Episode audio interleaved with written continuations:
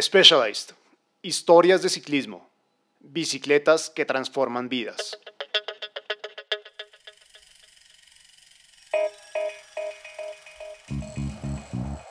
Hola grupeta, soy Nicole Paul y este es el diario de carrera de Transcordilleras y les estoy hablando del día, desde el día después de Transcordilleras. Eh, en este momento tengo enfrente mío un, un, agua de lavanda y una cremita de caléndula y em, voy a cero por hora hoy. Mm, me duele todo, pero estoy demasiado feliz y, y, y emocionada por, por todo lo que acabamos de hacer. Es que es increíble, uno no se da cuenta realmente de, de lo que fue hasta que cruzas la meta y como que se baja un poquito esa adrenalina y, y, y, bueno, no sé, cargas a Strava y te das cuenta de tremenda vaina de lo que fue. Y si yo me siento así después de hacer tres días, no me imagino a la gente de ocho días cómo estará, ¿no? Hola a todos y a todas, bienvenidos y muchas gracias por ser parte de la Grupeta Podcast en este episodio especial de Diarios de Carrera con Javier Suárez y Nicole Paul en la Transcordilleras 2023, categoría de parejas, edición de tres días. Hola Grupeta, ¿cómo van? Hablan con Javi, Javi Suárez. Ya estamos en Melgar, Estoy hablando en plural porque hoy vamos a correr tras cordilleras de tres etapas. Voy en dupla con Nicole Paul, la nueva categoría, vamos a probarla. Parece que en parejas va a estar del carajo.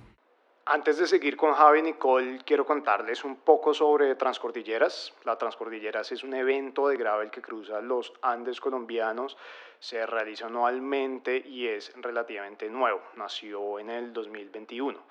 Ese año la carrera tuvo ocho etapas que sumaban 1.150 kilómetros de recorrido y 25.000 metros de ascenso acumulado.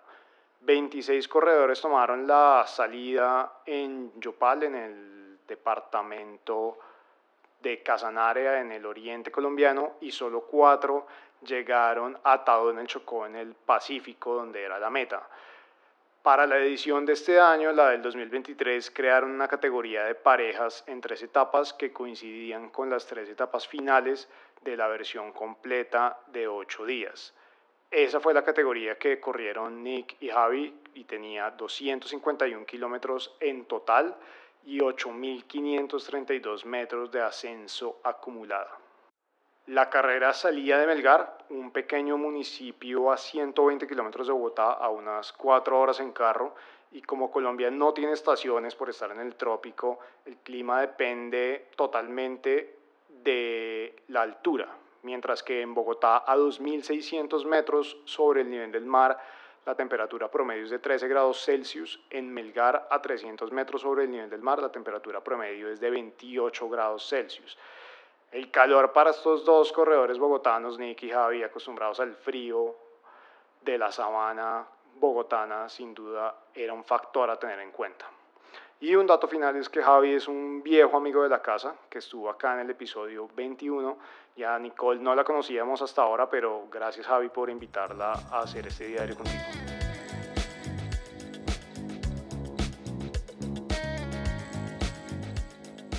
Pero se preguntan quién es Nicole Paul, porque sí, pues va a ser mi dupla, pero por allá de pronto si han visto en Instagram, en mis historias o publicaciones, una, una joven alta, mona, azul, que es muy alta. Yo me veo chiquitico.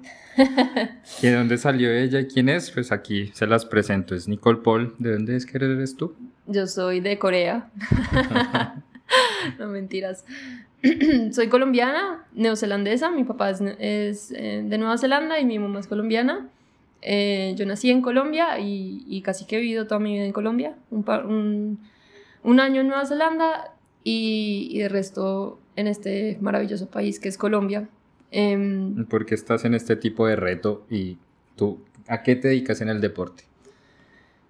como que toda mi vida he sido muy de, de moverme, ¿no? Y de, de, encontrar como esa tranquilidad, esa felicidad, esa, ese estado de meditación, literalmente es un estado de meditación a través del movimiento.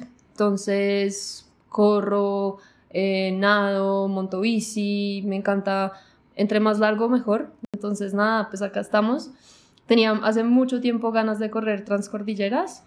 Em, primero porque me encanta la bicicleta, me encanta este país y me encanta explorar y me encanta llegar a lugares em, remotos y, y, pues nada, esta es la experiencia para hacer yo con las rutas que vamos a hacer estos tres días. Yo le decía a Javi como que, ay, siempre he querido hacerla, ¿no? Pero como que uno no, no sé, no, no, no, no como que no crea esa oportunidad y ya pues dentro de la carrera voy a hacer en estas rutas que siempre he querido hacer y conocer nuevos lugares, ¿no? Y obviamente cruzar el páramo de Sumapaz, que debe ser un espectáculo. Va a ser una locura. No, qué susto. Eh, yo desde el martes estoy dando vueltas alrededor de la sala, eh, mientras que Javier está sentado tomándose un café. Em, y a mí lo que me pasa es que, claro, con los nervios como que me quedo callada, ¿no? Y empiezo a interiorizar todo y, y la cabeza me empieza a hablar, ¿no? Y, y me quedo muy callada y no comparto mucho con, con, con mucha gente, sino como que me quedo con eso. Y... Que no se note que está ansiosa, ¿no? Entonces, solo quiero subirme a esa bicicleta y, y, y pedalear. Eh, o sea, vengo preguntándole a Javi desde hace tres días que si salimos a montar, que para calentar, que para mover las piernas pero con el calor acá es complicado. Entonces hay que descansar, hay que, hay que respirar, comer bien y ya, salimos. Ya estamos en, en el hotel de la, donde termina la etapa hoy. Entonces ahorita vamos a tener el placer de ver a los leones llegando, ya todo el mundo. Entonces eso lo pone a uno en modo, modo carrera, la emoción de ver a los que llegan y los, y los nuevos con, con esas ansias por arrancar. Entonces les iremos ahí contando. Y, ya, como consejos, consejos, como estaba hablando con, con mi papá el otro día y me decía, em, solo no, me dicen, no sé por qué estás nerviosa, o sea, uno lo que puede salir a hacer allá es, es dar el 100% y tú sabes que tu 100% es más que suficiente, entonces ya está, no, no pienses en nada más, es y es así, ¿no? Pues yo sé que voy a dar mi 100% y, y que eso es más que suficiente. Y a disfrutarlo. Hoy el día estuvo del carajo porque tuvimos el chance de, de ver a, a, los capos llegar en un spring. Los tres primeros, los holandeses. Brutal verlos, ver cómo llegaban todos, cómo llegaba Chávez, cómo llegaba Daniel Botero. Todos iban llegando vueltos mierda vueltos nada, puercos felices, no, del carajo. Esa la energía que se va sintiendo de los que llegan nuevos, todo ha sido del carajo.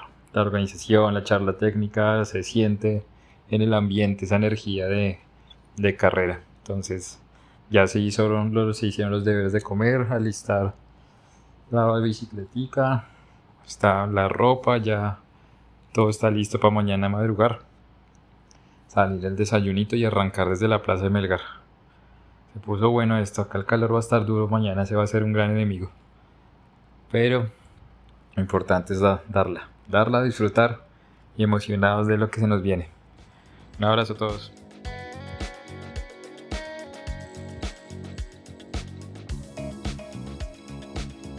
Así terminaba el jueves, el último día antes de la carrera. Era el momento de intentar dormir y descansar lo más que se pudiera para al día siguiente, ahora sí, empezar a pedalear. Bueno, hoy viernes 17 de febrero del 2023, día 1 de Transcordilleras por tres etapas. Y hoy vamos de Melgar a Fusagasugá, eran más o menos 70 kilómetros con 2.500 de desnivel. Em, y fueron más o menos como cuatro horas y pico en movimiento. Em, arrancamos en Melgar, la noche anterior había llovido un montón, em, pues muchísima humedad, pero como a las 6 de la mañana ya había parado. Nos levantamos, el ambiente en el hotel súper chévere, todo el mundo pues súper emocionados, ya los que venían de 8 de ocho días, eh, que habían llegado a Melgar el día antes, y ese ambiente ahí en, en el comedor, en el desayuno, es, es muy chévere. Y bueno, y, nosotros de tres días que llegábamos nuevos, también como con, con, esa, con esas ansias de salir a, correr. Entonces empezamos em, y era como una subida de 18 kilómetros hasta Icononso desde Melgar. Empezamos con Javi pues muy tranquilos, pues ahí como con el lote. Y eh, empieza la subida, era puro pavimento y llegamos arriba en la punta, pues eh, de primeras de, parejas. Ya se veía como, se venían como la bajada hasta Pandi y ahí la subida hasta Arbeláez y ahí terminábamos eh, porque, porque habían cortado, porque la entrada a Fusagasugá estaba en obra, entonces para evitar cualquier accidente, pues era mejor terminar en Arbeláez. Entonces en realidad fueron como 50 y pico kilómetros. Las bajadas, bueno, súper controladas, nos fue súper bien. Muchísimo calor, también la humedad, ¿no? Em, esa subida de Icononso pues nos tocó toldadito porque había llovido y estaba como muy nublado. Em, pero ya en Pandi se despejó y salió el sol y se fue la brisa. Entonces, a mí me sirvió mucho que había llevado una botella de agua plástica adicional eh, atrás en la espalda y, y la comida. Em, yo creo que llevaba como dos kilos en total con el banano y las gomitas y el agua. Pero bueno, eh, funcionó. Mm, los paisajes, sí pasamos unos ríos increíbles y mucho. Yo, yo no, como que no subí mucho la cabeza por estar pendiente y por estar andando, como todo el tiempo avanzando. Pero bueno, súper bonito. Y ya la llegada a Arbela es pues muy emocionante, o sea, llegar y conseguir el primer sticker y haber llegado en primeros de, parejas y estar ahí como compartiendo con esta gente también de, ocho etapas eh, es, es increíble, ese ambiente es una nota. Llegábamos como a una plaza de mercado en Arbeláez y fue súper bonito porque claro, entra un grupo de personas con bicicletas, todos vueltos nada, como y, y como ese choque, ¿no? Como en, todo el mundo pidiendo Coca-Cola, agua, Gatorade y, y, ahí todos sentados como, como la calma después de la tormenta. A prepararnos para la siguiente etapa, el día 2, que es la etapa reina. Y bueno, pues ya les contaré. Pero muy emocionados, muy felices. Y también a cuidar el búho. Eh, tenemos el tótem y es súper importante.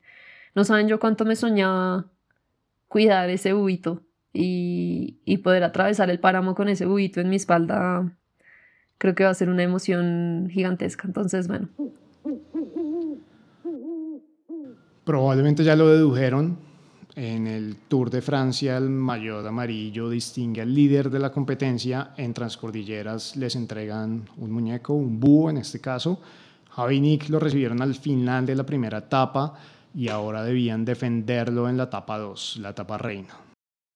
Etapa reina de Transcordilleras, día 2, Fusagasuga Choachi, 140 kilómetros, eh, con casi 4000 de desnivel positivo y bueno, eh, mucho frío, mucha lluvia, mucho sol, mucho viento, todo lo que puede pasar en casi 10 horas de pedalear, ¿no? Pasan demasiadas cosas. Empezamos mm, desde Fusagasuga em, lloviendo todo el tiempo. Empezamos bien tempranito ese día porque, mm, em, bueno, iba a ser un día largo, entonces seis y media de la mañana ya estábamos listos en la plaza de Fusagasuga para empezar a subir. Era una subida como de treinta y pico kilómetros hasta cuando ya uno llega arriba del páramo o el punto más alto, que es casi a los cuatro mil metros. Y hay un par de repechos mientras que atravesas el páramo. Eh, y ya cuando sales em, tenías como un pico ahí altico y ya te encontrabas con la vía UNE y UNE estaba como en el kilómetro 90 y pico, casi 100. Volvías, eh, bueno, salíamos a la principal de, de, la vía al llano y ahí cogíamos el desvío hacia Ubaque y hacia Choachí. La etapa de hoy, eh, durísima, durísima. Fue muy emocionante porque, bueno, empezamos a las seis y media. Era pavimento más o menos como por 10 kilómetros, creo, un poquito menos. Y, y empezamos muy bien, o sea, un ritmo constante y estábamos ahí como con el lote, con el lote de adelante y fue una nota estar en la mitad de toda esta gente que tiene un montón de experiencia montando, eh, que iban en la punta de, de, los ocho días y estar ahí montando con ellos, ¿no? Y como ese, ese como sentimiento antes de entrar al páramo más grande del mundo. Todo el mundo como callado, como disfrutando del momento. Cuando ya empieza el gravel, ahí bajamos un poquito la velocidad y empezamos a andar. Todo el tiempo llovió. O sea, desde las seis y media de la mañana hasta la una de la tarde, más o menos, todo el tiempo estaba lloviznando, lloviznando, lloviznando. Mm, uno cruzaba como ríos, o sea, literalmente era el río bajando de la montaña y uno atravesando el río. Y, eh, y pues mucha gente no iba, no iba tan preparada, ¿no? Em, nosotros pues muy bien, mantuvimos un ritmo constante. Eh, Javi un poquito como que se quedó atrás en un momento. Yo me fui adelante, lo esperé y ahí venían Mauricio y, y Mari. Eh, y tratamos de mantener el ritmo, pero bueno, no, ellos, ellos siguieron a su ritmo. Yo le dije, no, con calma. Y ahí estuvimos. El Mauricio al que se refiere Nick es Mauricio Ordóñez, que fue el ganador de la primera edición de la Transcordilleras y para esta edición del 2023 compitió en la categoría de parejas junto con María Paola, otra potente ciclista, y ellos iban de segundos en la general de la categoría de parejas y ahora estaban lanzando el ataque por el liderato en lo que era como la mitad de la etapa 2. Al llegar al páramo nos estaban recibiendo con banano, con café y estaban ahí pendientes de nosotros, de la organización. Entonces eso fue muy lindo como saber que, ¿no? Como ver, ver a otro ser humano ahí parado cuidándolo a uno y esperándolo después de, de, muchas horas de subida, porque es que veníamos subiendo bien, pero igual se hizo muy larga, o sea, eran treinta y pico kilómetros de subida y lloviendo, pues muy pesado. El páramo impresionante, súper impactante. Yo ni saqué el celular, estaba lloviendo de todo, pero fue un momento que yo como que subí la cabeza y me di cuenta de dónde estábamos. Y es que yo nunca había visto tantos frailejones en mi vida. Era increíble, increíble. Un momento como que subí la cabeza y, solo, y solo, sí, como que grité, qué imponente que eres, ¿no? Porque uno se siente diminuto. Seguimos avanzando. Eh, muy felices de haber como coronado esa primera mm, subida de treinta y pico. Bajamos súper bien y seguíamos atravesando el páramo. O sea, no por nada es el páramo más largo del mundo porque seguíamos y seguíamos y seguíamos andando y nada que llegábamos a este letrerito. Yo me soñaba con llegar a ese letrerito que dice eh, bienvenido a Sumapaz, eh, donde ya como que ahí se vuelve pavimento. Y la felicidad, no se imaginan la felicidad de tocar, de cruzar como esa línea del pavimento, ¿no? Que se levanta un poquito la llanta, se levanta la llanta de atrás y empiezas a rodar en pavimento y nada, yo solo grité, como que se me aguaron los ojos y, dije, lo hicimos, ¿no? Atravesamos el páramo más largo del mundo, subimos treinta y pico kilómetros en la lluvia y ahora solo queda, bueno, todavía queda un montón, pero por lo menos ya estábamos al otro lado. Hola grupeta, soy Caro Serrano, emprendedora y ciclista aficionada. Quiero invitarlos a que conozcan Maconda, una marca de extractos de CBD 100% colombiana dedicada a producir aceites y cremas para el cuidado y la recuperación natural de nuestras piernas antes y después de rodar. El CBD llegó para quedarse. Vayan a maconda.co y nos vemos allá. Ahora sí, volvamos al episodio. En ese momento, cuando cruzamos el letrero del páramo, era, estábamos como en el kilómetro 70 de 140, ¿no? Entonces, y ya habían pasado muchas horas, no me acuerdo qué horas pasamos por ahí, pero cuando empiezas a pensar en, en la cantidad de tiempo que te tomó solo atravesar, o, o bueno, solo andar 70 kilómetros, em, la cabeza te puede jugar en contra, o sea, empiezas como a acelerarte, a, con estas ganas de llegar ya, ¿no? Em, ya había pasado por frío, em, por calor, ya había, mejor dicho, habían pasado todas las emociones, ya habíamos luchado contra los demonios, ya habíamos vuelto a revivir, a morir otra vez y a revivir, y todavía quedaban casi 70 kilómetros. En ese momento teníamos este pavimento, entonces bajamos felices y se sentía otro piso térmico, completamente. O sea, como que la brisa ya estaba más caliente, estaba toldadito, por ahí cayeron un par de gotas, pero, pero nada en comparación a lo que habíamos vivido arriba en el páramo con tanto frío y tanta lluvia. Em, yo llevaba unas mangas y llevaba un poncho impermeable. Em, nada más, las manos, los dedos especialmente los sentía muy, muy fríos y, y los labios y también me dolió un poquito el pecho. Pero bueno, ya sabía que ya iba a pasar, o sea, que era temporal y que ya abajo iba a estar un poquito mejor porque igual teníamos que bajar hasta, hasta UNE, em, pues que ya es un poquito más caliente.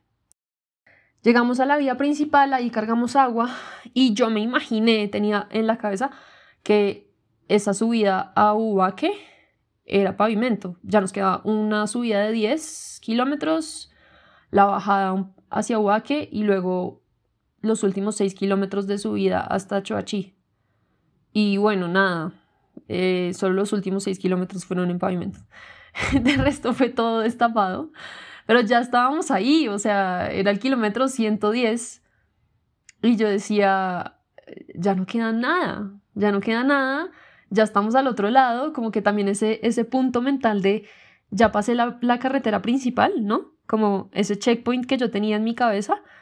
Eh, ya lo atravesé, ahora solo queda, bueno, subir otra bajadita y ya coronar con esos seis últimos kilómetros de pavimento. Tahuaque, de nuevo, otra celebración, otra mini victoria. Y ahí ya solo quedaban los seis kilómetros de pavimento de subida hasta, hasta, hasta Choachí. Yo me acuerdo que en ese momento prendimos motores a toda. Le dije a Javi, no queda nada, o sea, ya solo son seis kilómetros y la carretera está así. Hoy hay pedazos que están, que están como dañados, pero la carretera es puro pavimento y empezamos a darle, creo que pasamos como a cinco personas en ese momento, en esos últimos seis kilómetros, con toda la emoción del mundo y esa como, sí, como cuando se te empieza a acelerar el corazón, que ya estás arriba en la punta y ves a la gente gritando con las banderas de la organización y chiflando y todos los carros pitando. Yo creo que fue el sprint más rápido de mi vida. entramos felices a esa meta después de casi 10 horas de darle y llegué y lloré y de todo, o sea, no sé qué estaba sintiendo en ese momento. Ahora sea todo el mundo, eh, bueno, fue muy lindo. Estaban otras personas ahí también que habían llegado y estaban como todos llorando. fue un momento muy bonito. Y bueno, nada, ahí eh, nos fuimos a recuperar, a comer bien, a descansar para ya arrancar el último día. Em, ese día pues quedamos segundos de la categoría de parejas, em, pero también muy contentos, ¿no? De, haber lo que, de ver lo que habíamos hecho. Y, y bueno, pues muy contentos de haber terminado eh, sanos y salvos. Y de día, que eso fue lo otro, terminamos de día. Eh, que pues mucha gente no terminó ese día y mucha gente terminó de noche y, nosotros terminamos de día y finalmente terminamos bien, obviamente nos dolía todo, pero, pero terminamos muy bien con muchas ganas de salir al otro día, al otro día a pedalear. Habían perdido el liderato, pero eso parecía no importarle a Nick y tampoco a Javi en realidad. Hoy nos metieron la mano y... ¿Y hoy qué? Hoy se sufrió mucho. Qué etapa tan dura digna de transcordilleras. Pasar el páramo es una locura. Vaina hermosísima, nos llovió desde el, kilómetro cero. Impresionante. Yo, hoy viví, me enfrenté a varios demonios, tuve momentos malos, momentos muy buenos. Nicky igual, Nicky también estuvo en un momento muy difícil, pero ahí la sacamos, logramos llegar de día, eso nos hace felices, ya más allá de, de ganar, ¿no? Es a poder vivir una etapa así para contarla. Creo que seguimos de segundos ahora. Lindo poder decir eso en un, cordilleras.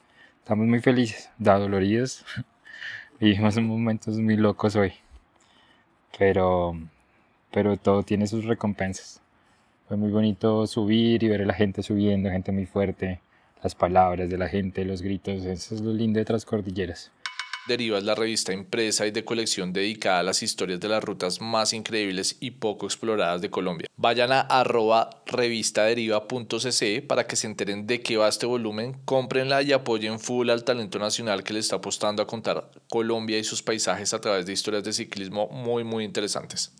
Bueno, y la etapa final, la etapa de hoy. Eh, fuimos de Choachí a Huasca 47 kilómetros, 1700 de desnivel positivo. Domingo, último día de transcordilleras para todos, para nosotros de las tres etapas, para los de las ocho etapas. Em, y bueno, con mucha emoción. Yo la noche antes estaba, mm, o sea, me dolía todo. y, y yo no entiendo, el cuerpo es como mágico, ¿no? ¿Sabes? Cuando le dices te tienes que parar a montar le hace caso. O sea, si tú le dices tienes que subirte en esa bicicleta y darle con toda a tratar de, de, sacar unos minutos a, a, la otra pareja, el cuerpo lo hace. Entonces empezamos como con mucha emoción. Esa mañana nos encontramos con todos en el hotel em, en Choachí, con las personas que habían terminado muy tarde en la noche, que no habíamos eh, logrado ver em, esa noche de, del sábado. Y fue muy emocionante, como, no sé, darle el abrazo a esa gente que duró, como, no sé cuántas horas. Em, estaba mm, Carly, que, que, llegó, la única mujer de ocho etapas que llegó a las dos de la mañana, dos y media de la mañana, durmió tres horas y, y estaba ahí firme para volver a salir a, a la última etapa, a volverse a montar a la bicicleta y a darle. O sea, muy, demasiado, muy, muy, muy admirable. Y, y pues nada, yo estaba muy cansada, pero con la mentalidad puesta en que hay que darle y hay que darle duro hasta el final y terminar bien. Entonces empezamos, a mí me costó mucho empezar, muchísimo, pues era pura subida eh, desde el principio. Había unos repechitos ahí en la mitad, pero realmente pura subida. Em, hasta el kilómetro 30 y no, hasta el kilómetro 40, y ahí ya, ya empezabas a bajar los últimos 7 kilómetros. Em, pero bueno, eh, Mari y Mauricio empezaron como adelante, luego, luego como que quedamos, uy, no sé, fue, ellos fueron adelante, luego nosotros, luego ellos, luego nosotros, fue una pelea ahí em, muy divertida. Y llegó un punto en que yo como que prendí motores y bueno, y Javi me siguió y arrancamos. Y ahí, constantes, súper constantes, en cada repechito tratábamos de sacar un poquito, un poquito, un poquito. Íbamos ganando de a poquitos hasta que creo que ya les llevábamos como cuatro minutos de ventaja. Y, em, y ellos empiezan a, a, empujar. Nosotros no sabíamos, em, pues como, pero simplemente íbamos y manteníamos el ritmo. Cuando ellos empiezan a, a bueno, a empujar, a pedalear duro, ya quedan, no sé, como dos kilómetros de la, de la subida. Y ahí ya era pura bajada hasta Huasca. Yo estaba muy cansada, muy, muy cansada. O sea, ya después de cada repecho de darle duro, ya el último me costó un montón.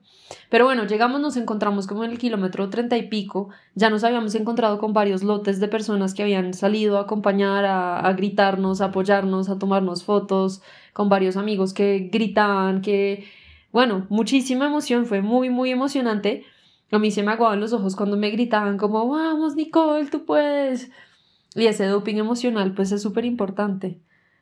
Y ya en ese, en ese último repechito de la subida, eh, Mauricio se fue adelante y María estaba atrás, yo me quedé como con María ahí atrás y un poco como que siento que bueno, no sé, yo, yo estaba pedaleando duro eh, con toda, pero de la nada Mari prende motores a toda, yo trato de pegarme, pegarme, pegarme y quedarme ahí pegada, y ya al final, pucha, saca el último impulso y empiezan a bajar como locos.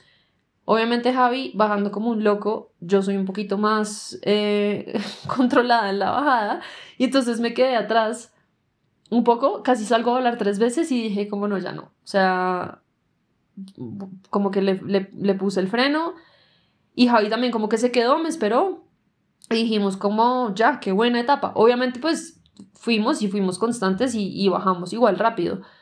Em, pero en ese momento yo dije como, no, no me quiero caer, o sea, faltando tres kilómetros para terminar esta vaina, no me quiero caer, entonces prefiero como que tomármela con calma y llegar.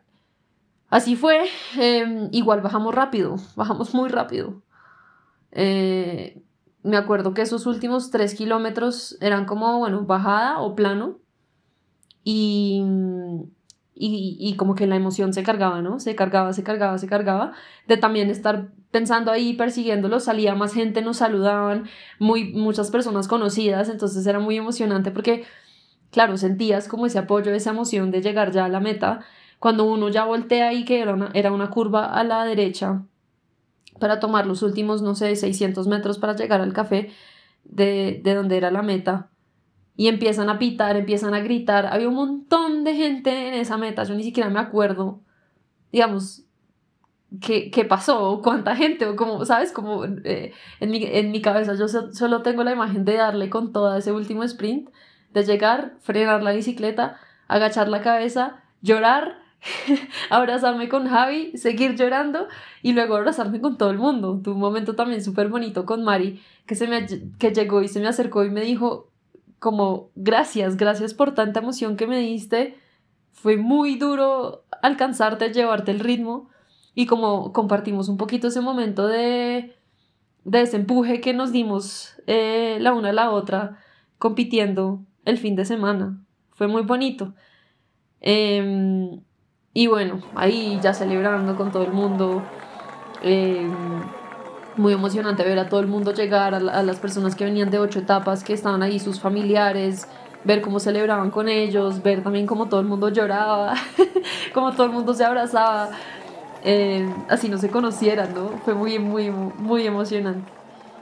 Y la celebración, la celebración de llegar, obtener el último sticker, pegar el último sticker y, y pues nada, ser finisher de Transcordilleras 2023. Y obviamente celebrar también el segundo lugar que fue que no fue para nada fácil. Eh, fue una batalla constante entre, entre nosotros y, y Mari y Mauricio. Y fue una carrera súper, súper dura. Demasiado divertida. A mí me encanta. Y, y bueno, pues nada, ahora solo queda descansar y recuperar. Eh, siempre queda como ese mm, sentimiento eh, cuando uno termina, bueno, fueron tres días, ¿no? No me imagino las personas que, que hicieron los ocho días, pero como de que quiero un poquito más, ¿no?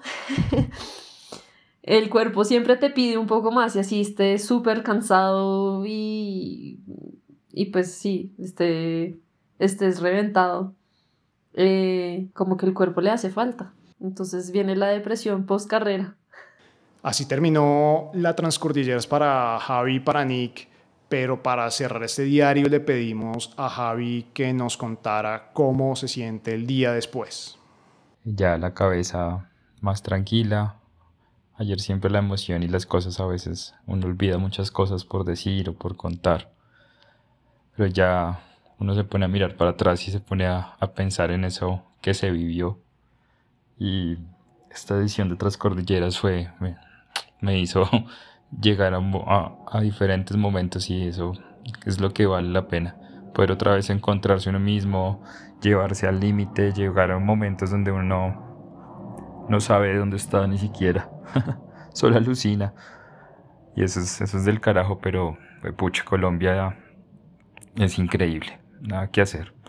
Esos tres días que solo vivimos y, la, y con los de la vez pasada y más los viajes, cada uno se da cuenta que hay pedazos de ensueño por conocer. Ese páramo, esa inmensidad de la montaña es demasiado, es demasiado imponente. Uno es demasiado pequeño para lo que es estar rodando a 3800 en esas condiciones y ver que la, neblina tapa las montañas y saber que uno está en la nada, está en la nada, ahí sufriendo uno mismo, viviendo, ahí con Nick, los dos apoyándonos, silencios eternos, fue demasiado.